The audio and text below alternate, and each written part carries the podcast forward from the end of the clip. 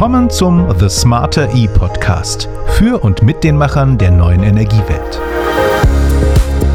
Angesichts der Allgegenwärtigkeit und des hohen Energieverbrauchs von Verkehr, vom Pkw bis hin zu Bussen und Lkw, ist zu erwarten, dass Elektrofahrzeuge zu einem integralen Bestandteil des Energiesystems insgesamt werden. Neue Mobilitäts- und Energiewelt greifen ineinander. Neuartige Ansätze wie bidirektionales Laden und Vehicle-to-X könnten den Netzbetrieb und die Netzstabilität unterstützen. Wie sehen neue Ladetechnologien aus? Welche Best-Practice-Projekte zeigen uns bereits heute, wohin der Weg führen kann? Und wie können innovative Lademodelle die Energiesysteme der Zukunft unterstützen? Mein Name ist Tobias Bücklein und ich spreche darüber jetzt mit Dennis Schulmeier, CEO der Lade GmbH. Hallo Dennis. Hallo. Die Lade GmbH. Ich meine, der Name ist Programm, aber vielleicht kannst du noch mal genauer sagen, um was es geht. Genau, die Lade, ja, es geht ums Thema Laden im Allgemeinen, äh, das Laden von Elektrofahrzeugen im Wesentlichen. Mhm. Die Lade habe ich gegründet im März 2020, äh, zum einen mit der, mit der Vision, die Energiewende mit Hilfe der Elektromobilität zu beschleunigen. Mhm.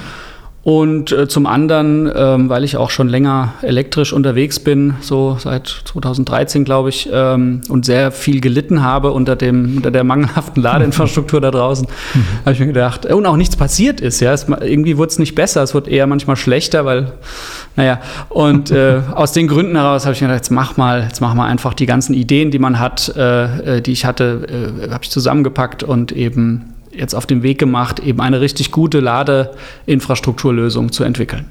Okay selber zu entwickeln, also technischerseits dann? Richtig, genau. Ich habe mich natürlich äh, auch auf dem, damals vor fünf, sechs Jahren auf dem Markt umgeschaut, welche Komponenten braucht es, äh, wie kriegt man eine Ladesäule zusammengebaut und so weiter und habe gemerkt, dass es irgendwie gibt es nichts auf dem Markt. Äh, klar gibt es irgendwelche Controller oder äh, Schütze oder was auch immer, was man alles braucht, aber ähm, irgendwie so richtig ähm, effizient oder ökonomisch wäre das dann nicht gewesen. Deswegen haben wir uns wirklich auf den Weg gemacht und äh, weitestgehend alles selbst entwickelt, also mhm. die Platinen und die Embedded Software.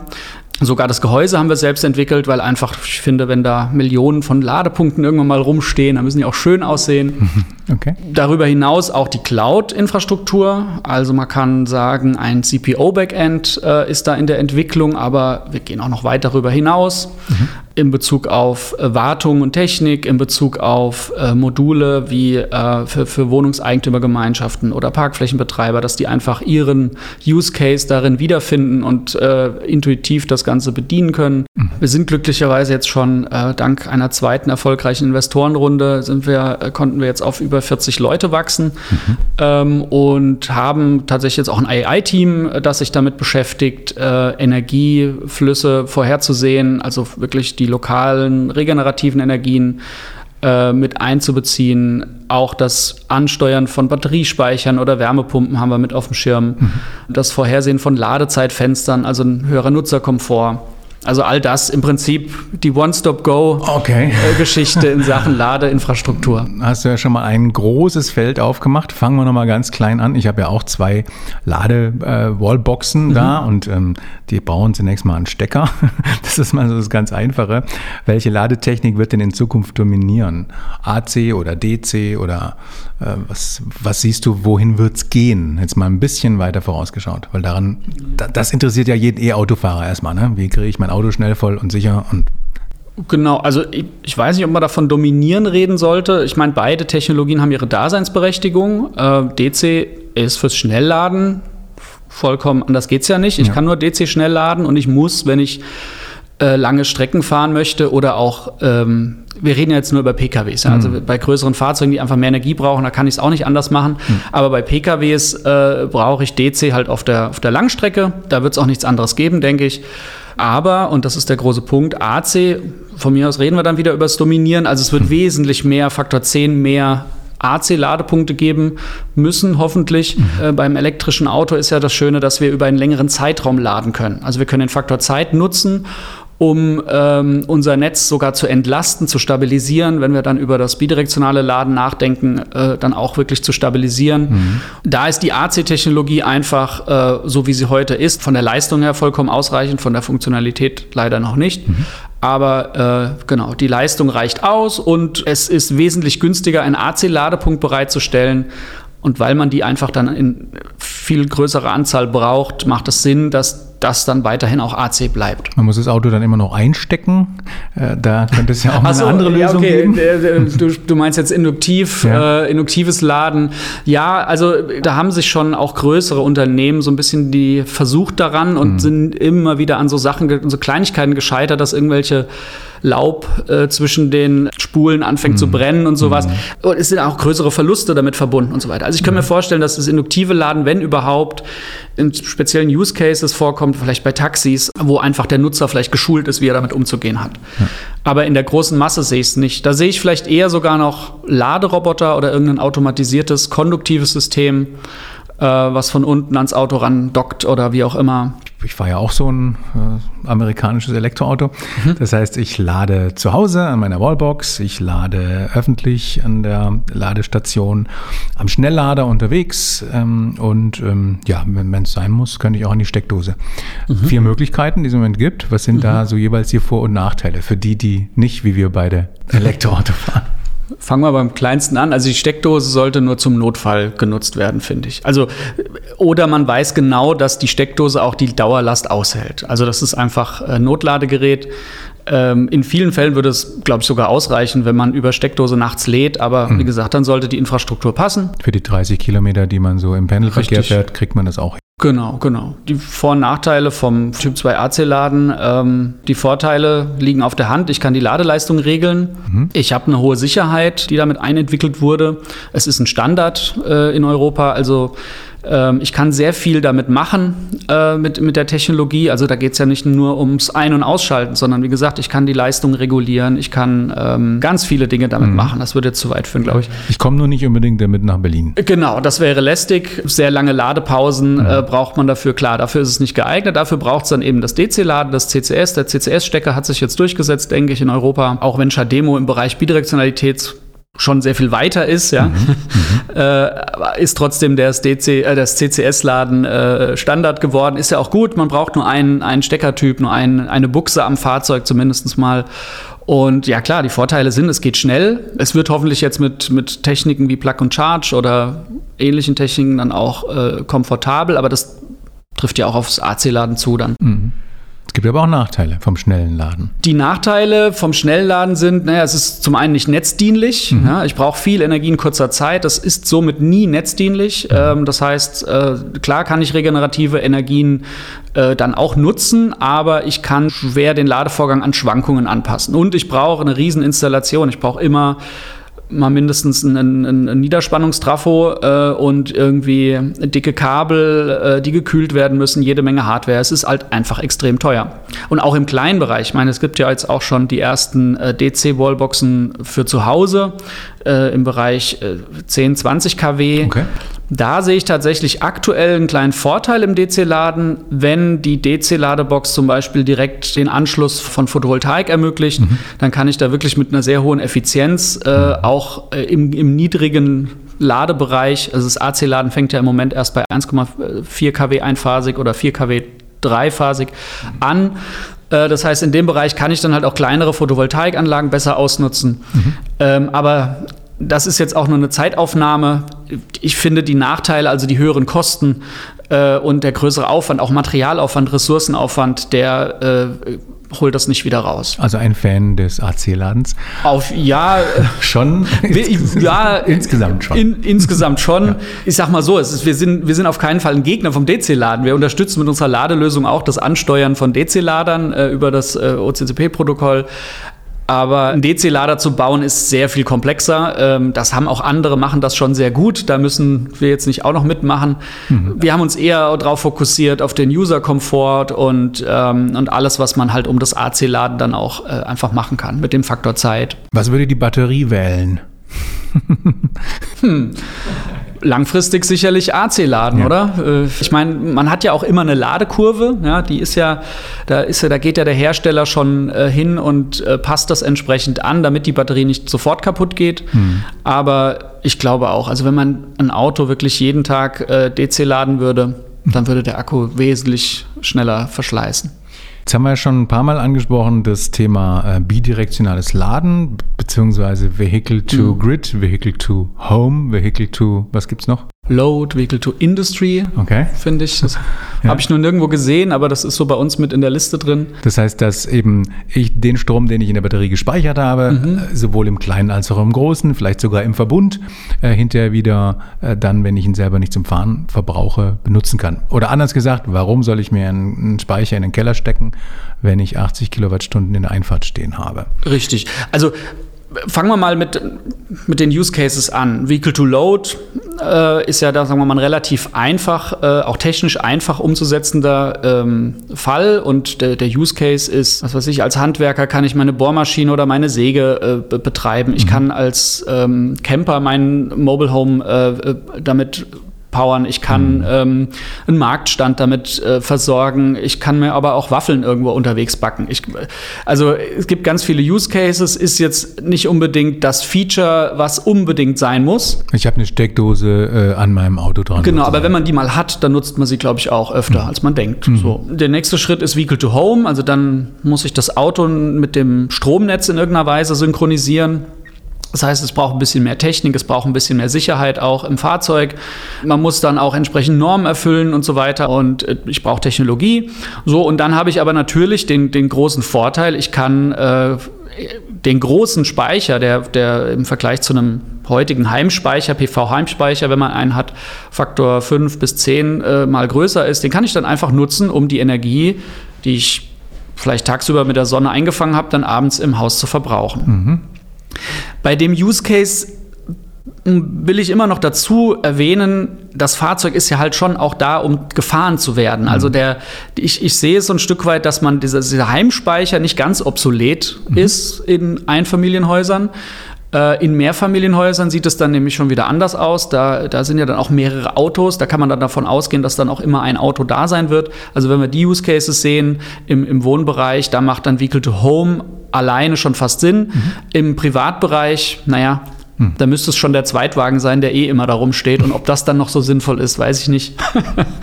Vehicle to Grid ist, glaube ich, mehr oder weniger selbsterklärend und Vehicle to Industry, da bin ich ein bisschen neugierig geworden.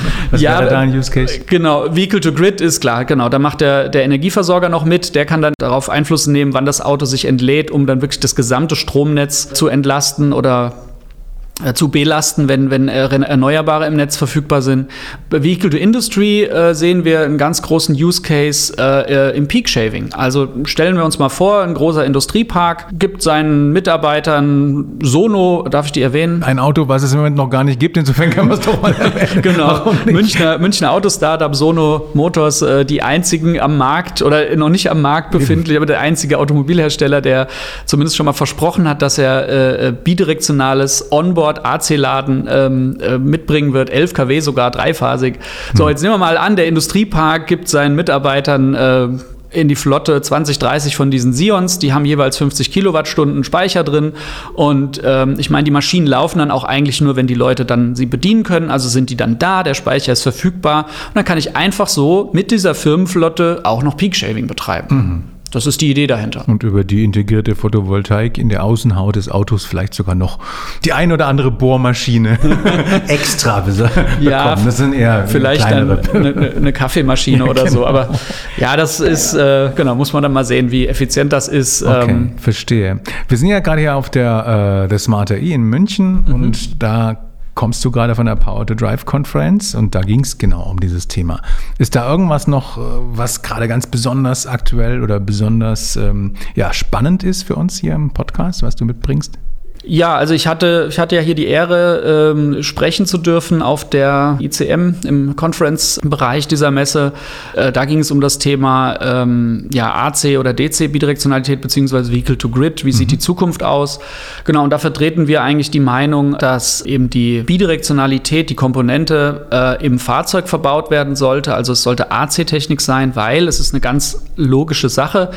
Wenn wir wirklich Vehicle to Grid machen wollen, ähm, dann bedeutet das ja, dass wir die Autos, also den Speicher, möglichst immer, wenn er rumsteht, am Netz angeschlossen haben wollen, damit wir ihn nutzen können. So, jetzt steht ja ein Auto in der Regel an zwei Orten am Tag, auf der Arbeit oder zu Hause oder beim Einkaufen.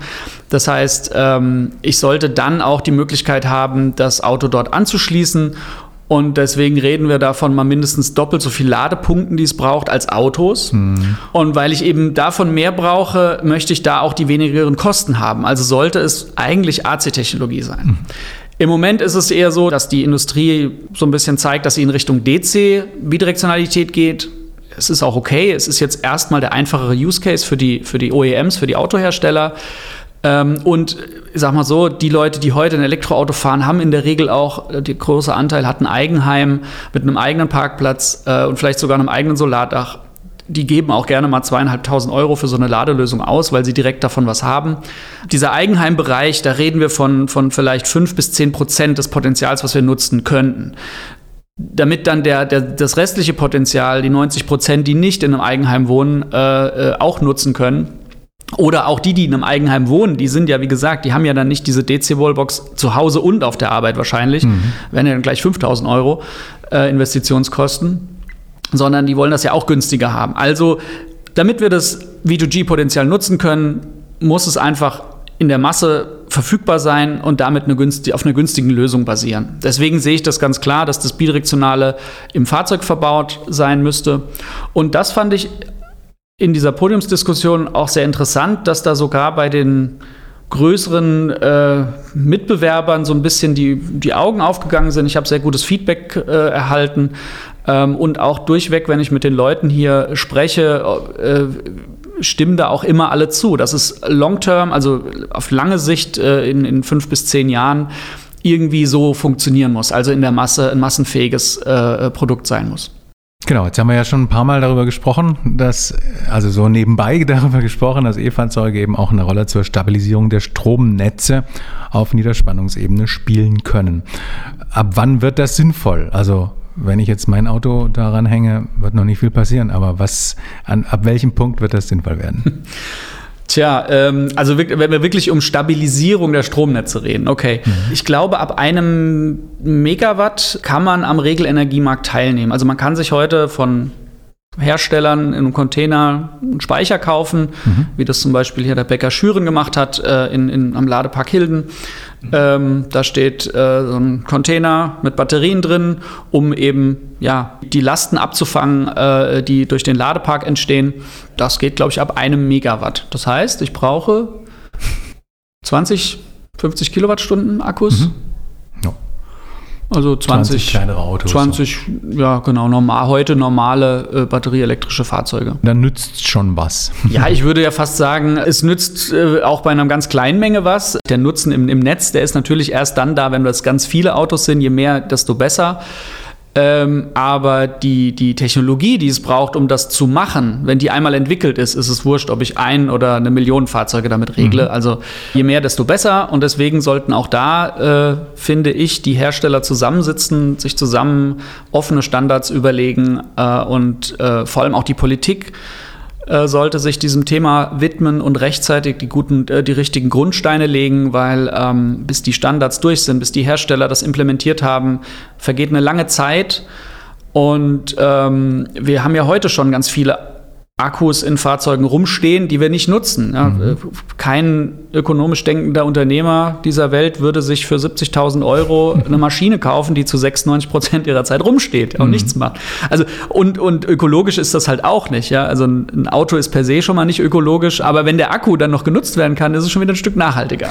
Jetzt möchte ich am Schluss die Podcast-Hörerinnen und Podcast-Hörer noch auf ein Tool hinweisen, was auf deiner Webseite zu finden ist. Und zwar, wenn man nicht nur lade.de, was normalerweise dein Webauftritt ist, sondern davor noch V2G, also Vehicle to Grid, v2g.lade.de eingibt, dann kommt man zu diesem interaktiven Visualisierungstool. Und ähm, da kann man dann einstellen, wie viel Energie von Windkraft, Onshore, Offshore, Solarenergie, wie viel Autos man jetzt mal vermutet, ähm, dass es geben wird. Und dann kann man das mit den tatsächlich vorhandenen Wetterdaten sozusagen äh, aus der Vergangenheit ausprobieren, wie viel Strom hätte jetzt noch von anderer Stelle äh, dazu kommen müssen. Also diese Frage, die immer gestellt wird, was passiert eigentlich, wenn kein Wind weht und keine Sonne scheint? So. Und der entscheidende kleine Knopf ist eben der, wo man dann das Bidirektionale mit, äh, mit reinbringen kann und plötzlich sieht, okay, dann wird es interessant. Also im Juli wird es ziemlich schnell interessant und im Januar wird es auch bald interessant. Mhm, genau. Brauchen wir noch ein paar mehr. Deswegen mal die Frage, also erstens mal der dringende Hinweis für die Hörerinnen und Hörer, gehen Sie auf diese Seite und schauen Sie es mal an, es macht Spaß. Und das Zweite, wie kamst du da drauf? Wie ist das entstanden, dieses Tool? Genau, also einmal, weil wir uns selbst die Frage natürlich gestellt haben, was, was, was machen wir denn jetzt eigentlich? Funktioniert das denn überhaupt am Ende? Ist das sinnvoll überhaupt? Äh, Artsee Bidirektionalität und ähm, wir haben Kalkulationen natürlich vorher auch in, in äh, anderen Tools dann äh, durchgeführt und haben gesehen, oh ja, es ist sinnvoll und haben da auch gemerkt, ach, es wäre schön zu sehen, also erstmal schön, wenn es interaktiv, wenn man interaktiv äh, mit diesen Zahlen spielen könnte. Und da kam natürlich dann auch die Entscheidung, es müssen alle Leute sehen, also jüngere Menschen, Menschen, die noch nicht so richtig an die Sache glauben, Studenten und so weiter. Und deswegen haben wir dieses Tool entwickelt. Es ist auch mit Absicht recht einfach gehalten. Mhm. Also es in, sind nicht alle Details der, der Stromverbräuche und so weiter berücksichtigt, aber im Wesentlichen sind es Echtdaten von der Bundesnetzagentur, die wir quasi äh, hochskalieren dann äh, auf die entsprechenden äh, äh, ja, je nachdem, wie man die Schieberegler halt setzt, auf die Zukunft äh, sozusagen interpoliert und dann ähm, sieht man, dass zum Beispiel mit 40 Millionen Elektrofahrzeugen in der Flotte äh, und den Agora Energiewendezielen in Sachen erneuerbarer Energienausbau, dass dann eigentlich der Käse gegessen ist. Wir brauchen eigentlich nichts weiter. Also mindestens in den etwas wärmeren Jahreszeiten und ein kleinen paar Lücken gibt es, glaube ich, noch im Januar oder sowas möglicherweise. Genau, der November ist immer so ein Worst-Case-Monat, mhm. da weht wenig Wind und scheint wenig die Sonne. Aber selbst da, genau, selbst da gibt es nur ganz kleine Lücken. Mhm. Und das ist ja auch in dem Tool, wie gesagt, wir haben da keine feststehenden Speicher mhm. äh, berücksichtigt. Wir haben auch keine andere Residuallast in, mit äh, einbezogen. Also die werden ja jetzt auch nicht alle abgebaut, die Gasturbinenkraftwerke und Speicherpumpkraftwerke und mhm. sowas. Ich bin da relativ optimistisch. Ja. 2045 spätestens, wenn wir uns jetzt mal alle ins Zeug legen und die richtigen Weichen stellen, ähm, haben wir es geschafft. Super. Vielen Dank, lieber Dennis. Danke, dass ich hier sein durfte. Vielen, vielen Dank äh, für die Möglichkeit. Ja, und liebe Podcast-Hörerinnen und Podcast-Hörer, also wie gesagt, diese Seite besuchen ist Pflicht. Das macht nämlich Spaß, wenn man sieht, wie was gelingen kann. Und ansonsten hoffe ich natürlich, Ihnen hat dieser Podcast wie immer gefallen und Sie sind auch beim nächsten wieder dabei. Bis dahin, Ihr Tobias Bücklein.